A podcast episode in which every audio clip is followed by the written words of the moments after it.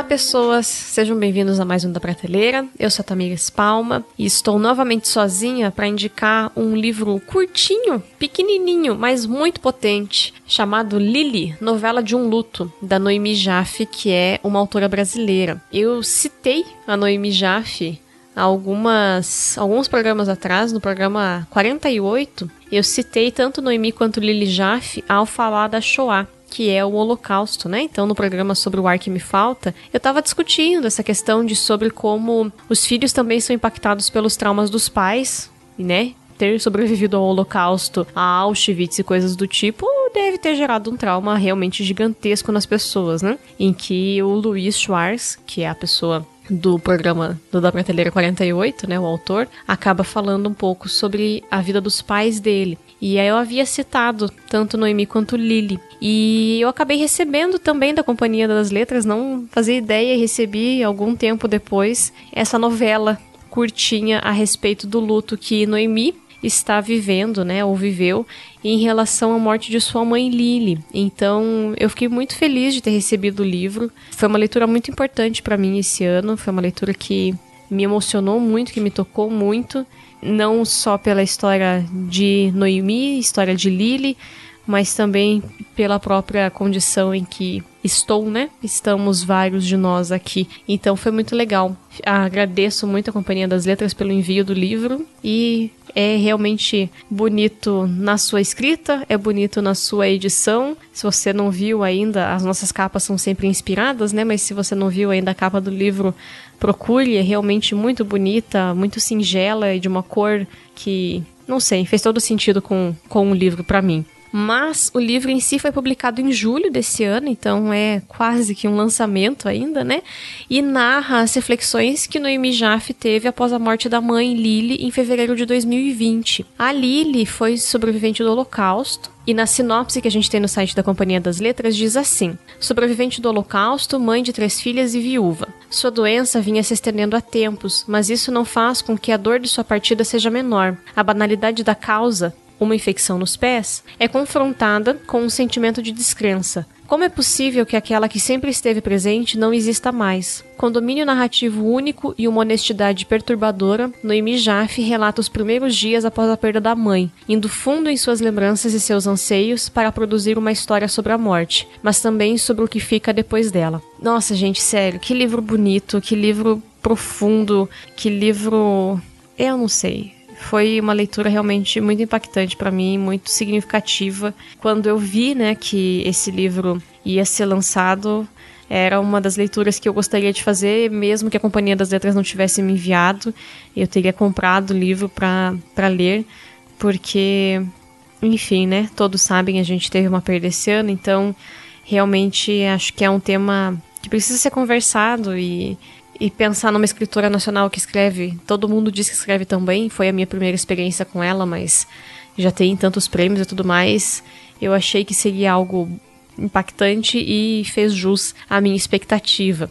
E das coisas que me marcaram na obra, eu venho refletindo enquanto leitora, a partir da minha experiência de leitora, sobre como a dor talvez seja mais universal que a alegria. Então, há pouco a gente leu no Clube de Leitura da Cantaços o livro Hibisco Roxo da Chimamanda é, Adichie. E é um livro que tem uma história muito triste, se você nunca leu. É lindo, é lindo e muito profundo o livro também, mas ele é triste de doer na alma, assim. E todo mundo se apegou, né, das pessoas do grupo que comentam e tudo mais. Todo mundo se apegou muito aos às personagens. E eu acho que quando a gente lê livros que são tristes, nós conseguimos, ou pelo menos eu consigo, me apegar mais rápido às personagens do que em livros que são mais leves, em livros que a gente já espera um final feliz e tudo mais. Então, sendo essa uma leitura sobre o luto, não tinha como não impactar. Eu realmente me senti tocada pela dor da Noemi, uma mulher de, sei lá, 60 anos, talvez, não lembro a idade dela, mas que, que perde sua mãe com mais de 90 anos e que imagina que a mãe ia falecer em algum momento, né? A Lily passou os últimos, acho que dois ou três anos doente, sendo desacreditada pelos médicos e tudo mais, mas é óbvio que vai doer, né, na filha. Então há uma, um tipo de dor numa filha que perde a mãe nessa idade e é palpável, assim, a dor da, da Noemi ao longo do livro, é palpável. A gente vai sentindo, sabe? A presença da ausência da Lily na vida dela. E eu não sei o quanto, não é, não, não é possível, não tem esse EC, o quanto eu teria sido impactada por essa leitura se não fosse o contexto e o processo do luto do qual eu mesma estou vivendo, né? Mas são processos diferentes, né? Então a gente sente a universalidade da dor, mas é muito diferente eu, com 31 anos, ter perdido um amigo com 39 anos. Uh, em comparação a uma moça, né, uma mulher de mais de 60 que perdeu a mãe com 90. Então, cada experiência da morte ela vai ser única nesse sentido também. E infelizmente, em virtude da pandemia, a morte veio mais perto, né, de todos nós e tudo mais. Então, eu acho que essa leitura ela vem muito bem a calhar para muita gente. Ela pode ser um um auxílio, ela pode ser um consolo, ela pode ser uma compreensão da própria dor. Né? A maior parte de nós não tem o talento com as palavras como Noemi Jaff tem e tantos outros escritores. Então, nos fazer uso das palavras que outras pessoas conseguem organizar também ajuda no, nos nossos próprios processos, né? E indo nesse sentido, outra coisa que me marcou muito foi a sensibilidade da autora, a sensibilidade da escrita dela, sabe? Como eu disse, eu nunca tinha lido nada, mas eu me vi enredada, eu me vi apaixonada, eu me vi prostrada junto com a Noemi, conforme ela ia narrando a sua a sua dinâmica, a sua perspectiva diante da morte. O livro ele tem um formato bem pequenininho, é um formato menor do que um formato de bolsa. A Companhia das Letras tem esse formato peculiar deles e ele tem 107 páginas, mas elas todas têm muita força, tem muito peso que está escrito aqui.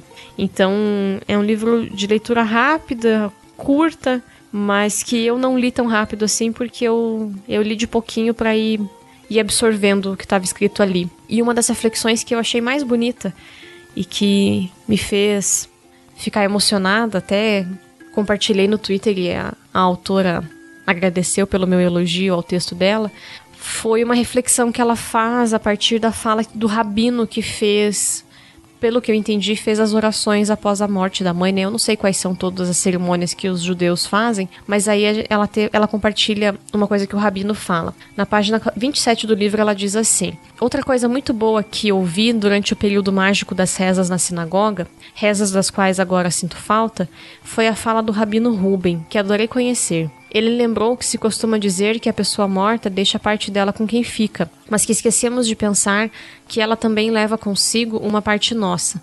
Isso me calou fundo. Que parte de mim minha mãe levou? Sinto meus olhos mais caídos, mesmo sem ter comprovado isso no espelho.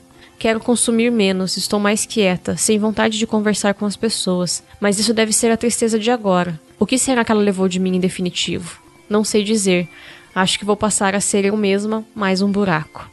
E eu fiquei muito emocionada quando eu li. Eu fiquei emocionada agora, lendo de novo, porque acho que é uma, uma reflexão que eu mesma nunca tinha feito, de pensar que a gente fica né, com partes de quem parte, com pedaços de quem parte.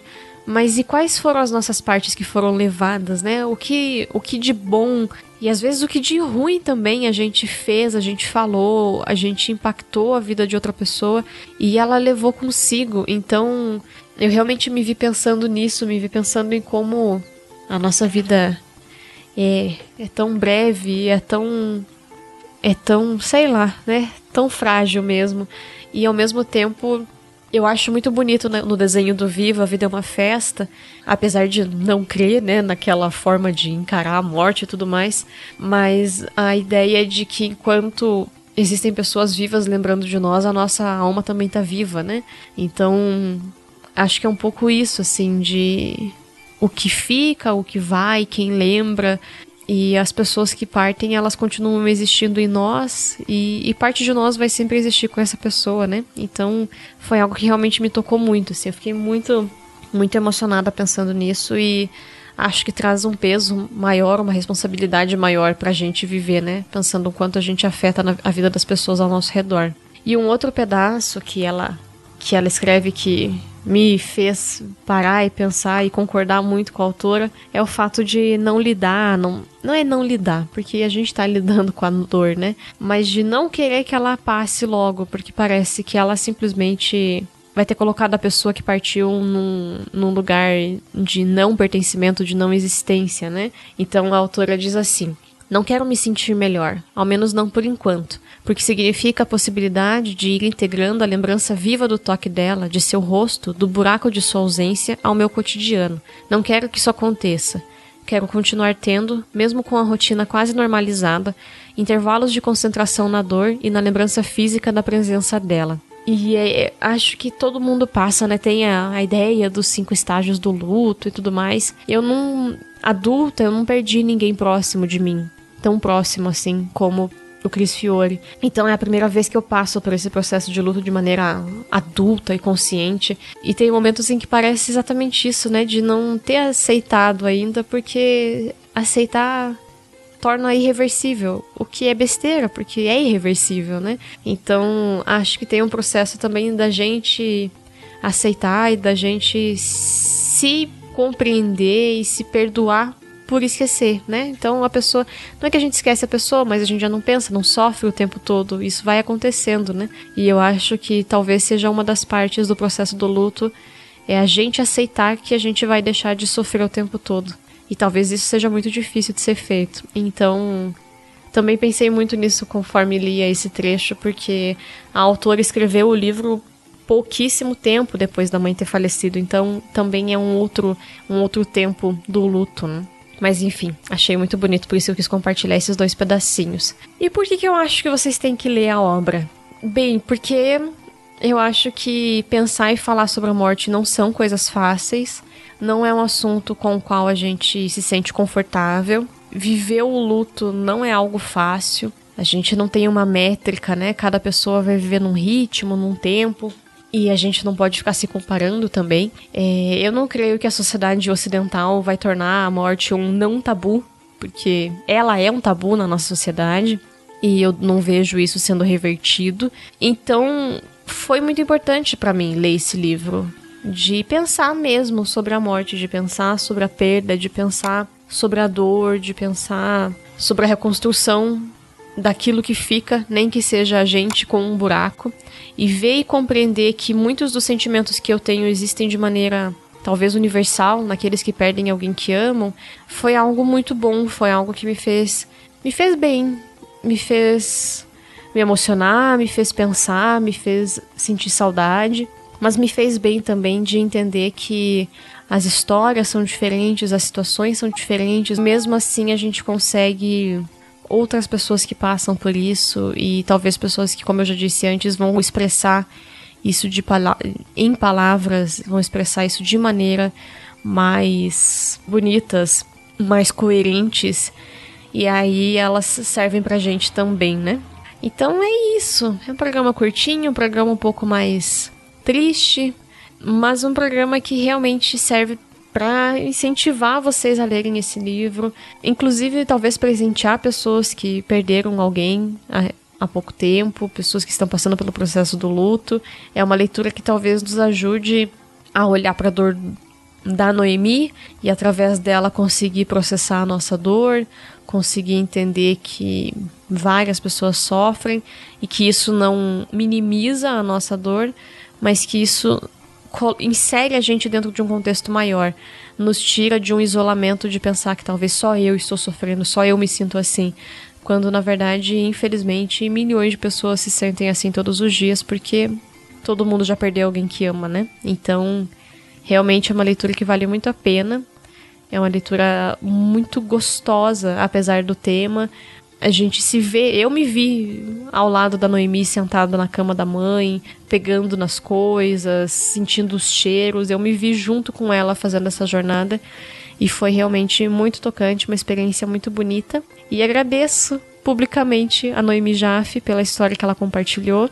Eu falei no Twitter e falo de novo, sinto muito pela sua perda.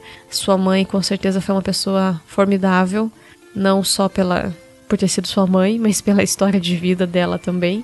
E, e que todo mundo que está ouvindo e está passando por um processo desse, que cada coração se sinta um pouco mais confortado e que a gente possa honrar a memória de cada pessoa que a gente já perdeu através da nossa vida, dos nossos atos, da nossa coragem de seguir adiante fazendo o que é certo. Espero vocês no mês que vem, fiquem bem e até mais. Tchau, tchau, pessoal.